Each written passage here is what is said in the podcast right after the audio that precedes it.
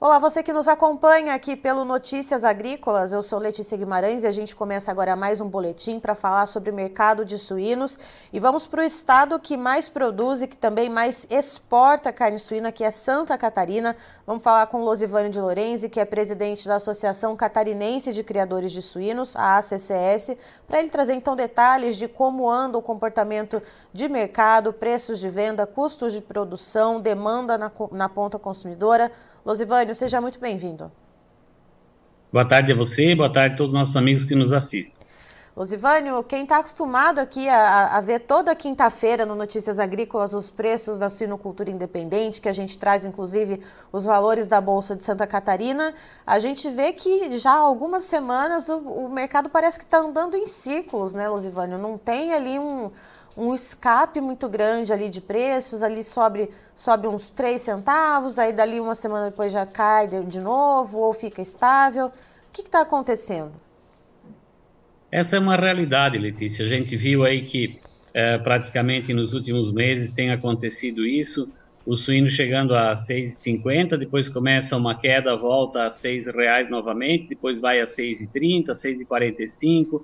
Então ele está variando muito nesses preços, nesse patamar de preço. A gente vê que isso se deve a duas questões que eu olho muito, né? A questão principalmente do excedente de produção que nós temos ainda, que não conseguimos ainda equalizar o consumo, exportação com o mercado produtor, há ainda uma diminuição do número de matrizes de plantel em Santa Catarina, mas sempre compensado pela produtividade alta que nós temos e também a a melhor, uh, menos mortalidade no nosso rebanho, então os leitões eles nascem mais fortes e pouca mortalidade, então tem contribuído para isso, além do que também a gente tem abatido os animais mais pesados. Antigamente os animais era, eram abatidos em torno de 100, 105 quilos, agora vai a 125, 130 quilos, então demanda mais carne no mercado.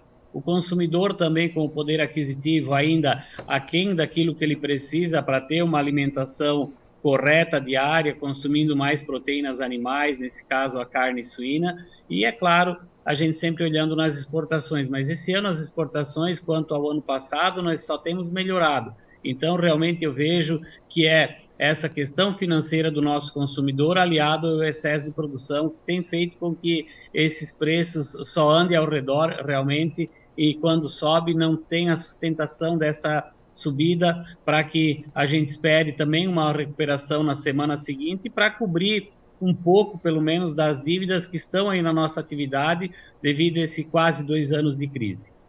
É isso que eu, esse ponto eu queria chegar com você, Osivânio. Tem, são 27, 28 meses de crise, né? Se a gente for contar aí de uma maneira generalizada, Brasil, né? Falando de suinocultura brasileira. É, a gente tem esse excedente de produção agora, sabemos que a suinocultura é um ciclo longo. Uh, no ano passado, houve algum tipo de planejamento dos suinocultores, né, especificamente em Santa Catarina, em tentar enxugar um pouco a produção, tentar diminuir um pouco os plantéis para entrar nesse ano de 2023 uh, ah, com esse mercado um pouco mais equalizado ou não? Existe alguma divergência, inclusive, entre é, suinocultores independentes e integradoras, já que o independente sentiu um pouco mais o baque no ano passado? É, realmente essa é a questão. Nós, no ano passado, sentimos muito a crise, ainda estamos sentindo, principalmente na suinocultura independente. Quanto ao produtor, vários produtores independentes deixaram atividade, algumas cooperativas acabaram enxugando também a produção para se adequar ao mercado que elas tinham na, nos contratos de abate, mas mesmo assim, alguns grupos que tinham um planejamento a longo prazo, eles não abortaram esse planejamento. Então, ainda temos granjas hoje que estão sendo povoadas, e granjas grandes. Então, essa é a nossa dificuldade, porque é, por mais que o independente sofre por ele estar no mercado uh, spot, onde ele vende os suínos para frigoríficos que não estão no modelo de integração, mas quando há uma sobra de suínos, tanto na integração de indústria quanto de cooperativa, estas cooperativas indústrias ofertam um valor menor para esses frigoríficos, onde eles acabam adquirindo esses animais, deixando então o produtor independente na mão. Então, o produtor, por mais que ele tentou se adequar nesse período, mas a gente vê essas dificuldades desse crescimento desordenado que nós temos na produção, porque eu, eu, ouvi muitas vezes diretores dizendo: olha, nós temos que crescer porque a nossa concorrente está crescendo também. Mas sempre quem paga a conta é o produtor.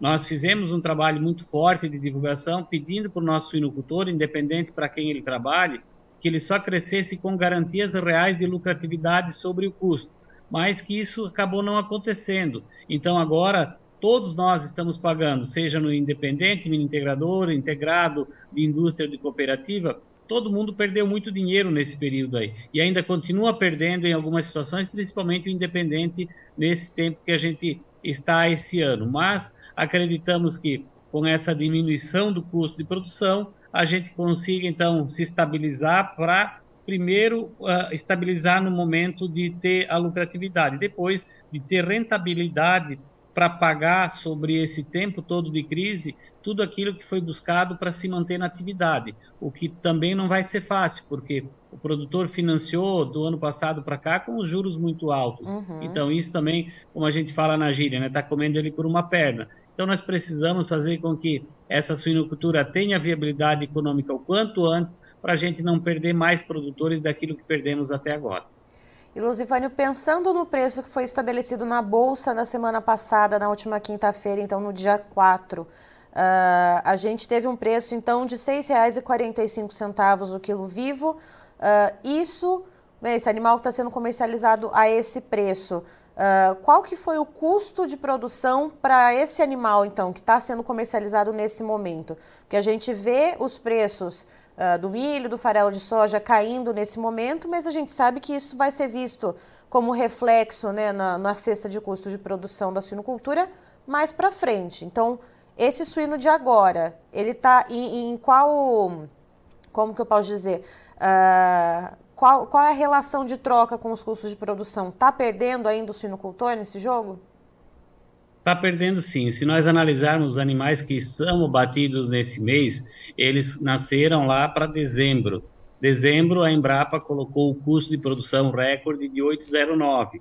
Janeiro já foi caindo um pouco, fevereiro também, e nós estamos com um custo hoje uh, de abril de, de sete, em torno de sete reais. Então, se nós analisarmos o custo que esse animal teve, com certeza, num geral que está sendo abatido hoje, está no, no, valor de R$ 7,50 de média. Uhum. Mas a gente vê que o custo vem baixando cada vez mais. Então, vai demorar para nós equalizarmos essa conta toda que nós temos aí, mas eu vejo que é, devagarinho nós precisamos fazer com que esse preço do suíno ele aumente toda semana e se sustente com esses consecutivos aumentos e também o custo de produção uh, que nós chegamos a pagar em algumas regiões do estado até 110 reais a saca do milho e o farelo de soja 3.100 a tonelada, hoje nós estamos vendo numa realidade do milho de 67, 68 reais e o farelo de soja em torno de 2.200, 2.250.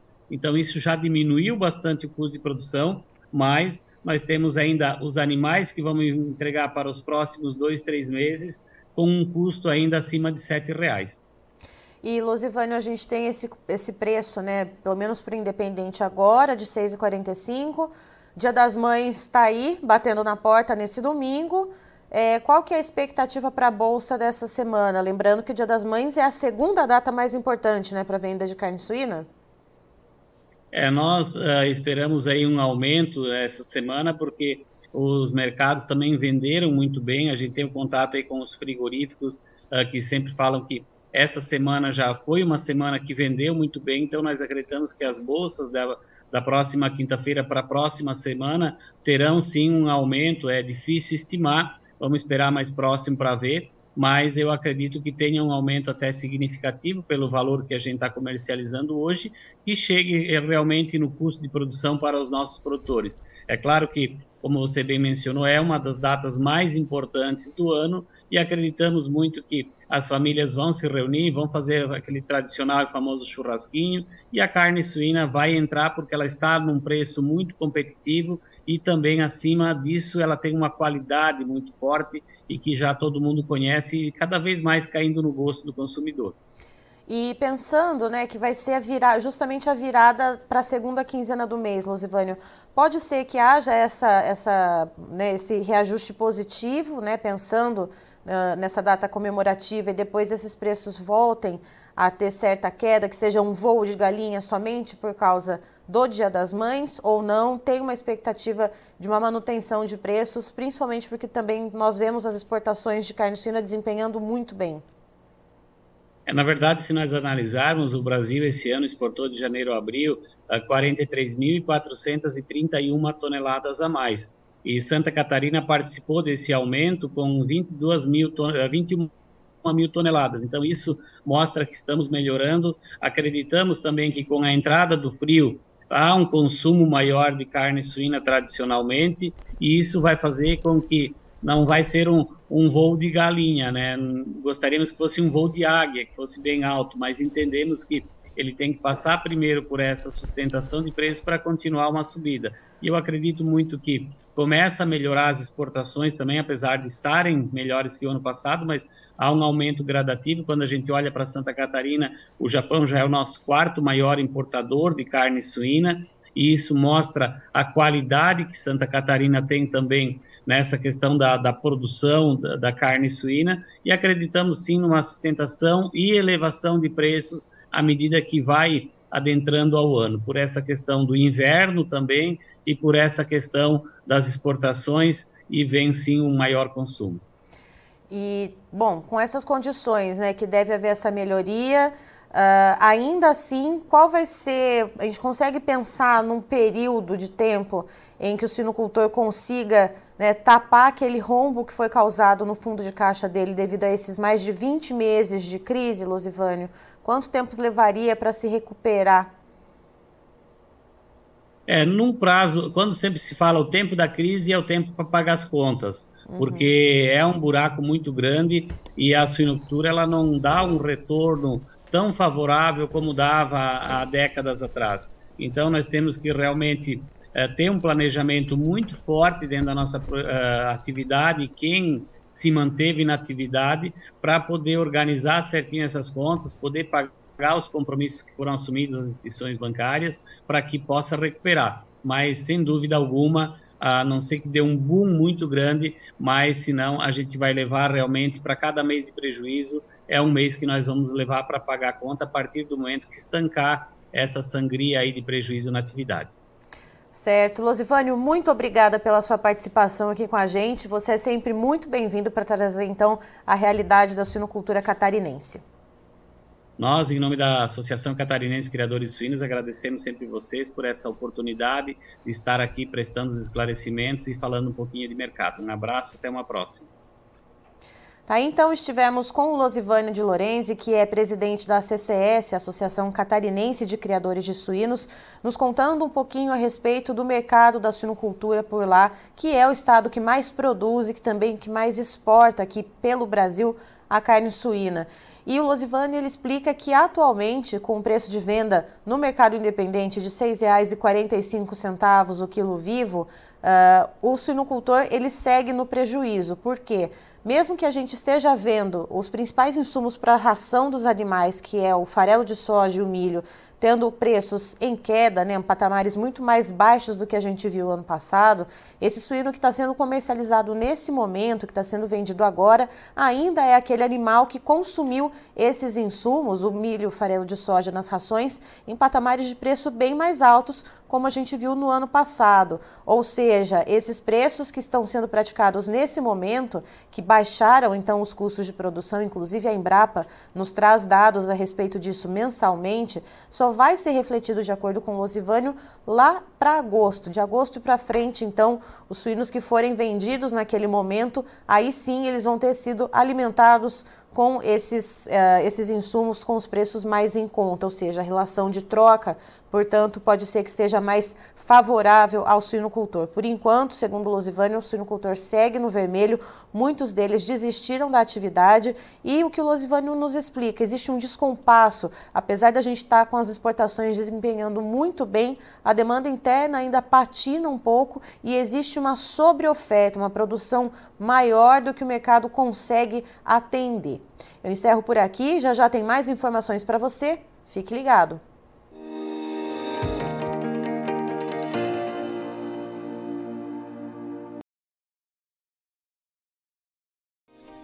Se inscreva em nossas mídias sociais. No Facebook, Notícias Agrícolas. No Instagram, arroba Notícias Agrícolas. E em nosso Twitter, arroba Norteagri.